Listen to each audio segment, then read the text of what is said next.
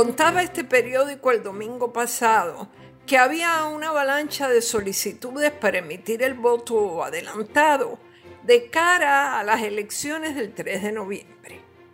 En efecto, todos quisieran adelantarse, más de 173 mil electores que exigen votar antes que los demás, de los cuales alrededor de 75 mil piden votar a domicilio. O sea, que vayan a sus hogares a recogerle el voto. Me imagino que con esas cifras se puede establecer tendencia, ¿no?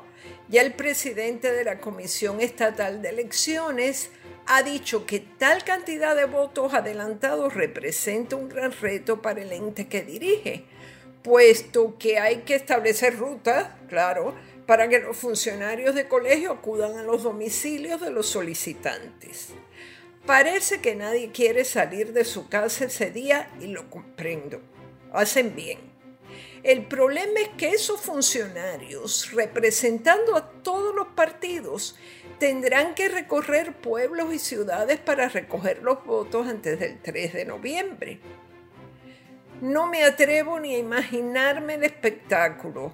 Damas y caballeros de, distintas tendencias en alegre confraternización unidos por la necesidad, eso sí, tocando a la puerta de las casas de los votantes, que encima se los encuentran jugando dominó o mirando la telenovela turca.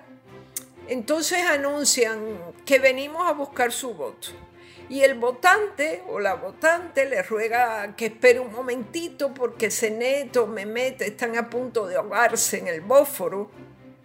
Cosas así, esto no va a ser fácil.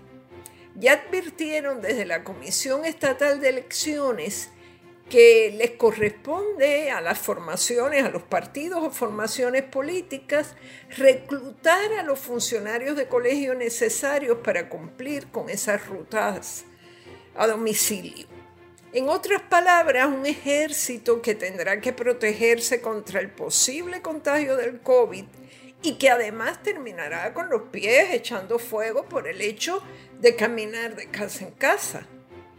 Pero en fin, los partidos se sienten poderosos y respaldados, así que me imagino que tendrán cientos de voluntarios a su disposición. Para colmo, hay más de 4.000 confinados que también solicitaron el voto adelantado, y menos mal que no es a domicilio. El 4 de octubre deben salir las papeletas para quienes solicitaron el voto ausente, mientras que el 24 comienza el proceso del voto adelantado. Si les digo la verdad, se me confunde un poco lo de ausente y adelantado y si lo mezclo con lo del voto a domicilio ya es la locura. El voto a domicilio no es ausente y a la misma vez adelantado. Asegura este diario que la avalancha de solicitudes de voto adelantado se debe al temor de los electores a contagiarse con el virus. Yo creo que también hay mucha novelería en todo esto.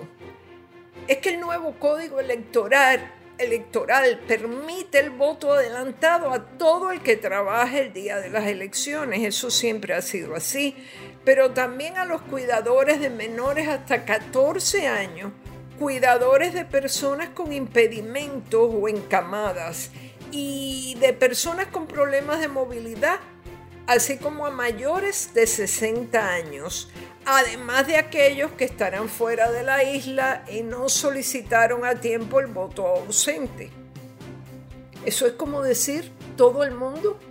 ¿Quién no tiene un menor a su cargo?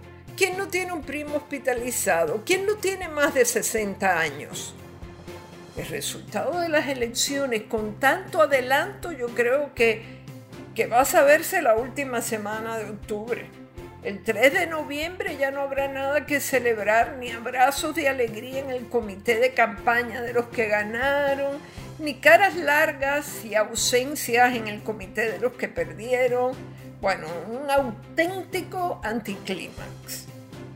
Esto ha sido Maldita Montero. Hasta la próxima semana.